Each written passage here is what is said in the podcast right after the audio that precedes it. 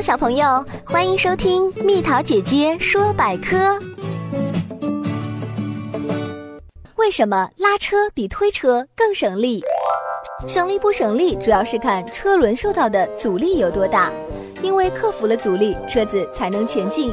在地面条件相同的情况下，车轮对地面的压力越大，阻力越大，阻力大就费劲儿。而反过来，压力小，阻力小，这样就省力了。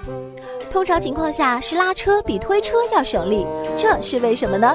因为拉车时，人对车的拉力一般是斜向上的，这样就会减小车对地面的压力，从而减小了车与地面之间的摩擦力，所以就比较省力。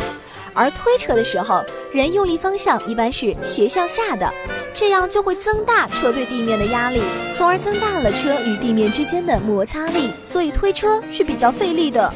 宝贝儿，如果你喜欢蜜桃姐姐，想和我做朋友，就关注我的微信公众号吧，名字是宝贝晚安。